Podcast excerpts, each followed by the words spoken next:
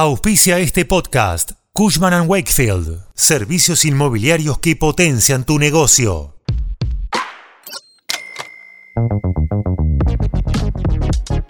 Argentina sufrió una dura derrota legal en la disputa que tenía por la expropiación de IPF. Y eso se traduce en que nos piden que paguemos más plata. Sí, así como escuchás. Pero ¿de cuánto hablamos? Nada más y nada menos que de 16 mil millones de dólares. Un momento más oportuno no había, ¿no? Cuando arranca el día, en el tren volviendo a casa o mientras salís a caminar, nosotros te contamos qué pasa y te hacemos la economía más fácil. Soy Fernando Bolán y esto es Economía al Día, el podcast de El Cronista. Seguinos en nuestro canal de Spotify y escuchanos todas las mañanas.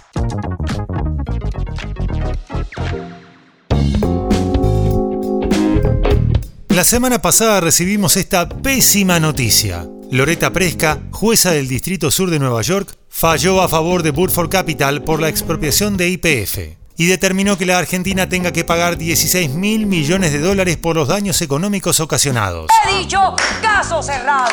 La jueza determinó la aplicación de la fórmula más alta de las que se habían planteado hasta ahora en el expediente. Los intereses se computarán desde el 3 de mayo de 2012, que fue cuando el Congreso aprobó la ley para expropiar el 51% de las acciones de IPF.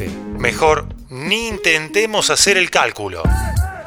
Este es el juicio más costoso que tiene Argentina en el exterior y uno de los más importantes en la historia de las Cortes de Estados Unidos.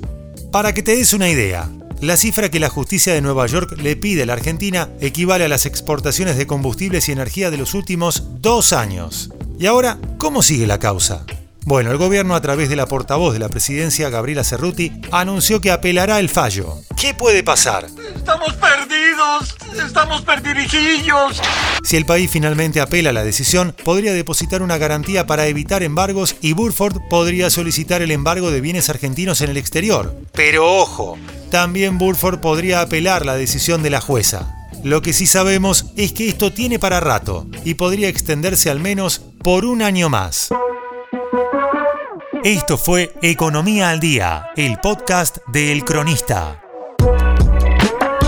Seguinos en nuestro canal de Spotify y escuchanos todas las mañanas. Y si te gustó el podcast, podés recomendarlo. Coordinación Periodística Candelaria Domínguez. Producción SBP Consultora. Hasta la próxima.